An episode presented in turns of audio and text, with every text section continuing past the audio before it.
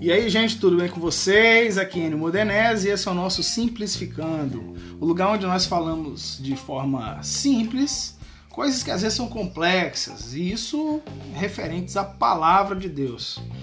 E hoje nós temos um convidado especial, que hoje nós estamos aqui com o Bernardo. E aí, Bernardo, beleza?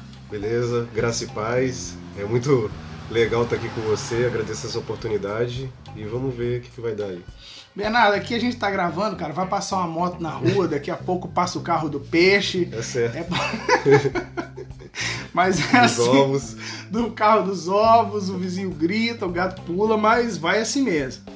Cara, Bernardo, é... a gente tava conversando sobre essa ideia de ser jovem cristão. Quantos anos você tem mesmo, cara? Eu tenho 32 anos. Meu Deus. Aliás, vou fazer 32, né? Ou seja, né? Não é tão jovem, é mas. É jovem, pô. É jovem. Geração Peter Pan. É essa parada. então, a galera, a gente tá tendo uma conversa aqui é, sobre as pressões que existem de ser um jovem cristão. E o Bernardo tava falando comigo umas coisas bem legais. Cara, é, você acha que a cultura, o comportamento do jovem cristão mudou muito aí a partir do século XXI, na atualidade, ou, ou se mantém? O que, que você pensa, mano? Eu creio que mudou um pouco, né, ou consideravelmente, né, por causa de alguns de algum apontamento aí que pode ser é, a criação dos pais com os filhos, né, e a ideologia que é ensinada aí introduzida aí na mídia, nas escolas. Como assim, cara? A criação dos pais dos filhos mudou, mas... É, sobre a relação do, da criação dos pais, pode ser que eu estava vendo até um, um psicólogo falando que hoje em dia os pais eles querem a felicidade dos filhos a qualquer custo. Né? E isso acaba tendo é, uma consequência de que os filhos não passam por frustrações, não passem por né, chateações, não passe por perda, e isso lá na frente, quando isso acontecer com eles, eles não vão saber lidar com isso, e isso pode acarretar uma crise de ansiedade e depressão. É tipo assim, é, os pais passaram por frustrações, por perda, né? E aí não quer que o filho passa e acha que isso vai estar tá sendo muito bom, é uma resposta e acaba lascando o guri, né? Exatamente. Que doideira. E aí tem um outro ponto que é a ideologia, onde essas, esses tipos de ideologia marxista que é introduzido nas escolas, mídia, televisão, é, elas desconstroem os nossos valores. Tem uma inversão aí dos padrões de valores que nós temos que a igreja tenta colocar aí. Isso pode trazer uma crise de fé para o cristão, né? Porque os amigos deles estão fazendo tudo aquilo que ele não está fazendo, né? sexo, bebida. E aí, nessa crise de fé, pode vir até mesmo o ateísmo, ou o agnosticismo, né, na, no jovem. Entendi, cara. Legal.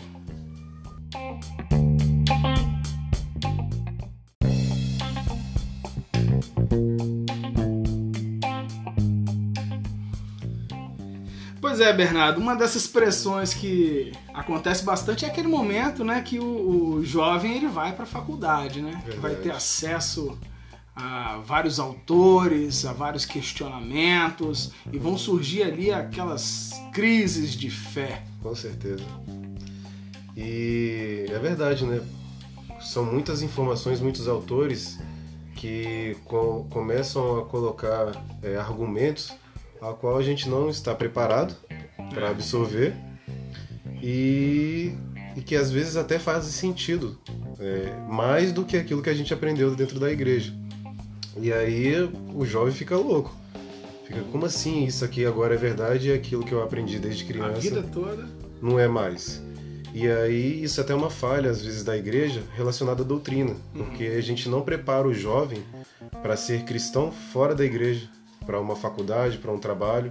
Mas a gente prepara o jovem para frequentar a igreja, para é, distribuir os dons dentro da igreja. Tipo, tocar, vou tocar. Sendo que na verdade a gente tem outros dons que pode servir a sociedade, servir o próximo fora da igreja. Existe uma vida lá fora, Existe. Né? E não tem jeito, chega ali, o cara não tem base nenhuma cristã de conhecimento, aí chega aquela galera já muito louca ali, com um, monte de questionamentos e engole o jovem, né? Com certeza. E eu, eu fiquei pensando aqui no, na, na comunidade judaica. Uhum. O, a criança é inserida praticamente desde o início. É, tem, se não me engano, é Deuteronômio 6, que fala é um mandamento que, se não me engano, é para Moisés falar para os seus filhos. É, Ouça Israel, é, o Senhor é o único Deus. Então ele já, já tem essa ideia de que não há outros deuses, não há outra ideologia que supere as verdades de Deus. Massa, cara.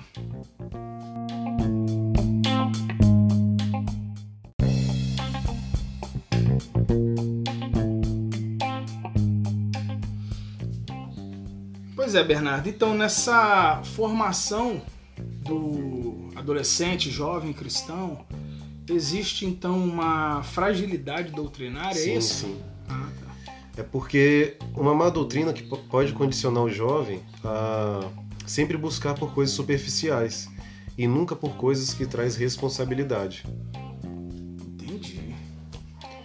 que é, as coisas superficiais são coisas de meninos, né? Seria, fazendo uma analogia com o que o apóstolo Paulo fala, e coisas que traz responsabilidade, coisas de homem. Ah, entendi. Cara, calma aí. Deixa eu entender aqui.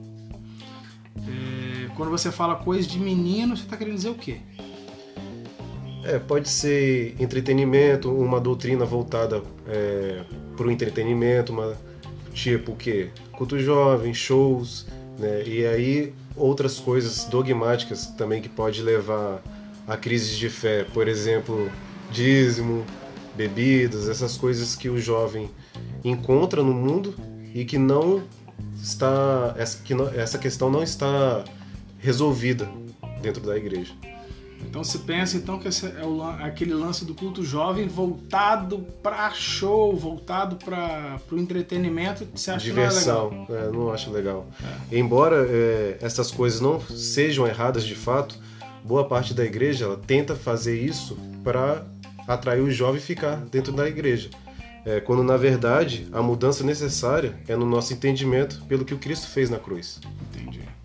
Mas, assim, não. É, o entretenimento também é importante. Sim, sim. Ele é bom, eu gosto também. só que. Não pode ser só isso. Voltado esse é pra isso, esse é o lance. Entendi. Porque quando você falou culto jovem aqui, eu falei, uai, cara, esse cara tá falando que culto jovem é ruim, então você tá dizendo que esse culto jovem voltado só pra galera oba-oba. Oba-oba, exatamente. Ah, tá. Porque o lance, então, você acha que tá faltando palavra, cara? Palavra. É mesmo? Entendimento de que a gente não precisa fazer mais nada. Uhum. De que aquilo que Cristo fez na cruz foi suficiente. Tá, trocando... E a partir disso, uhum. a gente viver numa, numa fé justa. Trocando em miúdos aqui, cara, você acha que essa galera jovem eles são ruins de Bíblia? São. são muito ruins de Bíblia. Aí a hora que pega um cara na frente. Cara, aí você vai pegar. Vou dar o exemplo do apóstolo Paulo. O cara era mestre, ele falava. Era mestre, ele falava grego, era cidadão romano, era judeu e ele foi debater com os filósofos na época. Uhum. Hoje em dia o cara não sabe nem o mínimo de português, nem o mínimo da, da base da fé cristã. Aí chega na faculdade, cara, o cara, o professor principalmente, engole o cara. Eu, eu entendo o que você está falando, né? Porque durante muito tempo teve aquele argumento de tipo assim: ah, você tem que saber só a Bíblia. Ah, uhum. ler só a Bíblia tá tudo certo né? É isso aí. Ah, e, e, e, hoje em dia não é assim mais, né, cara? A gente tem que ter sim conhecimento da Bíblia, mas quando a gente vai trocar ideia aí com a galera, os caras têm base. Sim. Os caras têm base de filosofia, de antropologia, de sociologia, é, bases teológicas. E para conversar com essa galera aí, a gente tem que estar tá preparado, preparado, também. Né? A igreja, e aí nesse sentido a igreja ela pode, pode melhorar no, no preparo do jovem, de qualquer pessoa, para não só viver dentro da igreja, mas para viver no trabalho, para viver numa faculdade e expressar Jesus Cristo dentro desse meio aí. Porque a vida cristã não é só dentro da igreja, né, não, cara? ela é fora também. Não é... Principalmente fora. É, principalmente fora. Não é só preparar para se relacionar com seus iguais. Preparar para relacionar com os diferentes, Os diferentes também, né? também. E como que essa galera age, mano, é, quando tem que lidar com os diferentes? Por exemplo, eu tenho amigos que são ateus. Tenho. E são amigos mesmo. E a gente troca ideia, conversa. E eles me respeitam, cara. Logo no começo, assim, havia uma, uma resistência grande com isso. Mas eu entendi que não é na, que não é, não é na imposição. Não é na força, né? Não, não é por força e nem por violência, mas é, com sabedoria. É o testemunho, é, ajuda muito. E aí, e aí é a base da fé, né? Oração, Sim. entregar a pessoa a Deus. Porque o Espírito Santo é que convence o homem do pecado, não é a gente, né? Ou seja, né, brother? Então, é, esse lance aí de que ah, só esse conhecimentozinho básico basta, acabou, né, cara? Na verdade, a galera tem que deixar de ser comodista. Exatamente. Porque neguinho é preguiçoso. O jovem, principalmente. Não é, meu irmão? Tem que ler, galera. Pô, O pessoal fala aí que o jovem vai mudar o mundo, né? Não vai não. Não vai não. você acha que não não? vai não, vai não. Bicho, eu tô me perguntando também, cara. É tanto cara, a galera boca aberta demais, Boca aberta. eu já fui boca aberta pra caramba. Ah, Bernardo.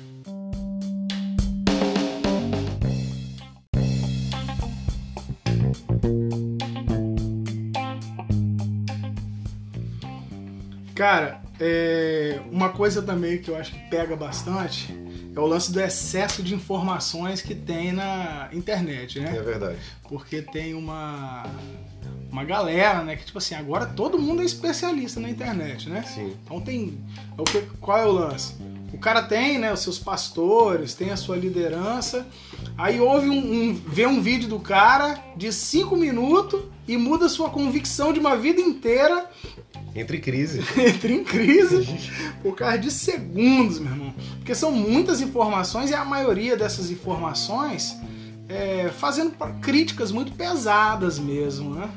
É, coisas que na teoria pode até se levar em consideração, mas na prática a gente vê que é um pouquinho diferente. Eu tenho uma. ah, vou ter que falar, velho. Fala aí. Eu tenho uma história com o Bernardo, cara, que hoje em dia nós, nós somos de comunidade de fé diferente, né? É, Bernardo é, hoje em dia reúne na presbiteriana e eu sou. eu reúno aqui na Igreja Cristã Filadélfia. Mas Bernardo, meus amigos, já foi um jovenzinho discipulado por nós aqui. Ele, Bernardo passou por nós aqui um período da sua tenra idade e pensa num cara chato, meu irmão. É, Só um pouquinho só. Não, só um pouquinho. Nós começamos a fazer o discipulado aqui, rapaz, os caras começaram a, a, a pesquisar um monte de coisa na internet e começaram a se tornar crítico chato. Eu, eu lembro uma vez, cara, que a gente trocou ideia, aí você me procurou e, e sério, né? Aquela voz grossa e tal. Eu tenho alguns questionamentos aqui. Eu falei, nossa, cara, esses caras são muito chatos. Aí você veio falar comigo bem assim, é, que você não poderia permanecer na igreja e tal, é, porque você não acreditava no dízimo, lembra? Sim, sim. Aí, aí na época eu falei, ô velho, você não acredita não, pô? Você não acredita não? Então não dá, pô. É verdade. Não dá, mas você não acredita. Não, ué, mas eu posso. Eu lembro que você me perguntou, né? Ué, mas eu posso ficar aqui na igreja sem dar o dízimo? Eu falei, ué, pode, o problema é seu, cara. Ninguém tá precisando tá te pedindo nada, você não é obrigado a fazer nada, não, ué. Fica aí sem acreditar, você lembra disso? Lembro disso. A gente caminhando lá, você falando. E aí eu lembro de uma frase que você disse é, muito importante, que foi não importa é, se você dá dízimo ou não, importa que você esteja em comunhão com a sua igreja. Foi muito legal o que você me falou. Foi, né, cara? Foi. Então, mas é, é, é aquela ideia, a galera começou a, a questionar, né? Ah, se eu dou dízimo, se eu não dou. É, aí teve vários que entraram lá no, no lance dos desigrejados, Sim, né? sim. Ah, não preciso do templo, É, não preciso de, de tal. E, e foi muito doido, cara. é porque todas essas questões traz na, na pessoa é, o comodismo. né, que não precisa ter responsabilidade. E quando na verdade a, a Bíblia fala para a gente ter responsabilidade com a igreja e com a comunhão dos irmãos também. É, totalmente diferente é, com aquilo que eles pregam lá dentro, na internet. Né? Por isso que eu falei, na teoria é até válido, mas na prática você precisa vivenciar, você precisa ter comunhão com os irmãos, você precisa estar presente dentro é, da sua comunidade. E conviver não é fácil. E né? conviver não é fácil. Traz responsabilidade para você suportar um cara chato como eu na época. E só, é. e só, ressaltando aqui, meus amigos, chato mesmo, tá? É. Pensa, cara, os caras se formam teólogo do, do, de, de um vídeo de 5 minutos. Só que a gente se encontrou depois, até. Eu te confesso que até hoje eu rio daquela parada do dia que você questionou lá do lance do dízimo. Onde? Do, do, do, que você falou que não acreditava na é. parada do dízimo e tal. Aí só que a gente se encontrou um tempo depois para trocar ideia de novo. Aí você me falou um, um, um lance que eu sei, falei, cara, esse cara tá amadurecendo. Né? Você falou bem assim que na verdade o, o, o lance é que você tava querendo encontrar respostas pro seu próprio comodismo. Você lembra disso? Sim. É, é isso mesmo. Aí as pessoas usam desculpas, desculpas para justificar sua irresponsabilidade. E é isso que eu estava passando no momento e eu estava começando a compreender esse processo aí. É massa, cara.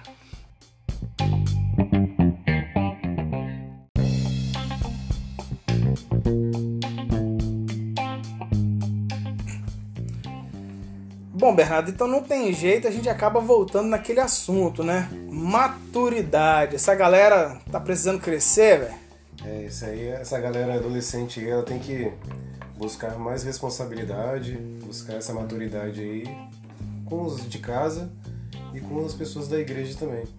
E aí eu vou dar dois exemplos de personagens aqui, que é o José, uhum. no Antigo Testamento, e o Timóteo, no Novo Testamento. Né, Para começar, adolescente não existe na Bíblia. Uhum. É verdade. É, a Bíblia trata como jovem, mas é porque a pessoa é mais nova, nesse sentido. E ou a pessoa já é adulta formada já. Tanto é que os judeus eles têm iniciação numa cerimônia chamada Bar Mitzvah, que é onde o jovem ele se torna responsável pela sua moral e pela sua espiritualidade.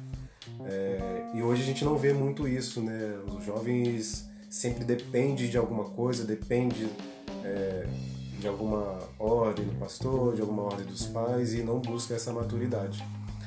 E aí, um exemplo disso que é José, ele era jovem, 17 uhum. anos, e já ajudava em casa, ele já trabalhava, já cuidava do rebanho do pai uhum. e ajudava os irmãos. Sim. Né? Além disso tudo, ele se, tinha as experiências com Deus. Sim. E isso é um, é um fruto de pessoas que se submetem à vontade de Deus. Só que aí trouxe duas, duas consequências para José. Uma foi uma perseguição, ciúme dos irmãos, né? ele foi parar no Egito, com uma cultura diferente, ele teve que lidar com algumas questões, com a mulher do Potifar, ele foi preso. Né? Só que, apesar dessas situações, Deus era com ele. E as outras pessoas eram abençoadas porque José tinha a presença de Deus nele ali. Administrou a cadeia, depois foi administrar a casa do Potifar. Exatamente. E então, teve que lidar com a mulher do Potifar, né, velho? Pois é, uma das questões dos jovens adolescentes aí que é a sexualidade, né? Que pressão, hein, Que pressão. E aí, muito diferente do que os jovens fazem hoje, ele fugiu, ele correu da mulher. Cara, uma coisa massa, né? Que é... eu vi um cara falando uma, uma vez, seguinte comentário, fazendo uma comparação de Sansão e de José. Né, quem foi mais macho? Aí falou assim: Sansão viu as mulherzinhas filisteias lá e não aguentou, mano. Foi para cima. e José tava lá, menino bonito, menino novo, bonitão. É, aí a mulher do Potifar olhou para ele lá, se insinuou, né, meu filho? E ela devia ser uma senhora bem simpática. Por assim dizer. Por assim dizer e chamou ele, né, pra, pra ter relações com ele. E aí, cara, o José, naquela situação ali, fugiu. Ou seja, Fugir é atitude de macho também, pô. Exatamente. Ou seja, José Muito foi. mais macho, né? É, ué. José foi macho pra caramba e conseguiu fugir. Isso é massa. Além de ser um grande administrador, né, cara? É, e é um ponto importante que, que a gente pode colocar em prática aqui, porque às vezes a gente faz as coisas certas, mas mesmo assim as coisas ruins acontecem com a gente. Não é, cara? E, mas isso não quer dizer que Deus não esteja com nós. Mas a galera pensa, Bernardo, que é, é- é a. Cara, você ser- serviu a Deus, seu seus problemas se acabaram ser. Isso é uma grande mentira, né, cara? Exatamente. É, o caso aí é de José. Ele foi preso porque acharam que ele tinha tido relações sexuais com a mulher de Potifar. É. Mas Deus era com ele e mesmo assim ele conseguiu abençoar a vida do faraó lá e de outras pessoas. Massa. Outro exemplo seria do Timóteo, Timóteo. o jovem Timóteo lá, ele era representante de um líder, do apóstolo Paulo. Ele, no contexto lá, ele cuidava da igreja, Pastor novinho. pastor novo. Ele desde pequeno ele foi instruído as escrituras. Só que tem um detalhe importante, ele foi inserido no contexto religioso Uhum. eh, depois de jovem, não quando era criança, apesar dele ter conhecido as escrituras antes. O pai dele era grego, né? Pois é. E ele foi circuncisado, circuncidado, né? É. Por Paulo. Paulo, é verdade. Exatamente, foi bem depois. Então ele já foi inserido aí no, no sistema religioso, digamos assim. Aham. É, não quando criança, mas quando jovem. E aí ele tinha uma responsabilidade, que era cuidar da igreja. né? Naquela época, naquele contexto, tinha muito falsos mestres, falsas doutrinas, e os irmãos também viviam brigando, fazendo picuinha com o outro. Então ele tinha essa responsabilidade de trazer a paz entre os irmãos e cuidar da igreja para não ter mais doutrinas falsas, né?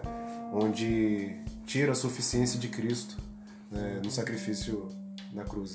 Cara, eu tava pensando uma parada aqui enquanto você falava sobre o Timóteo, que a Bíblia fala, né, que Timóteo tinha a mãe judia e o pai grego. Sim, Ou seja, no que diz respeito à a, a, a sua prática de fé, o Timóteo não teve uma referência paterna. exatamente. Quem circuncidava o menino, quem levava ali, era o pai. Nós, É. nós trocamos uma ideia aqui esses dias com o Rodrigo da falta de referência paterna. Exatamente. E o Timóteo é um exemplo desse cara que teve falta de referência paterna, mas é, encontrou em Paulo a referência paterna. Porque quando fala ali que Paulo circuncidou o Timóteo, aquilo ali, cara, é uma atitude de pai. Exatamente. E o Paulo trata o Timóteo como filho. É mesmo, Filho né? Que E Timóteo ah, trata Paulo como pai. Não é, cara, legal. Olha só que Interessante. olha que doideira. Que o, o ato da circuncisão ali também, esse lance da paternidade, tem um, um simbolismo ali que vai ser circuncidado o prepúcio né, do homem, do menino, né, no caso do Timóteo aqui, um homem.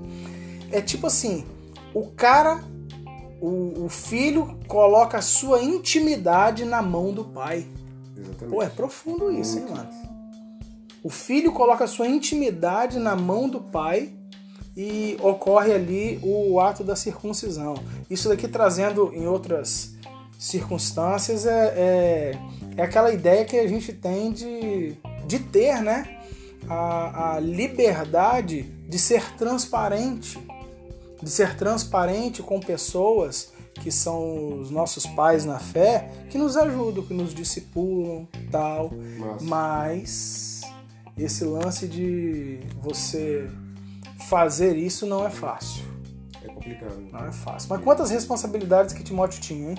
Pois é, e, e era jovem. Jovem, né, cara? E quando hoje a gente vê os jovens aí muito preocupados consigo mesmo Uhum. e não preocupado com a comunidade dele, não preocupado com os mandamentos do Senhor. A galera tá reclamando, tipo assim, é isso que você tá dizendo? Que a galera fala assim, ah, preciso de alguém que cuida de mim. E os caras. Preciso arrumar uma namorada. e os caras não estavam nem aí, porque- a ideia deles, principal e mais importante, era estar na presença de Deus, era obedecer os mandamentos de Deus.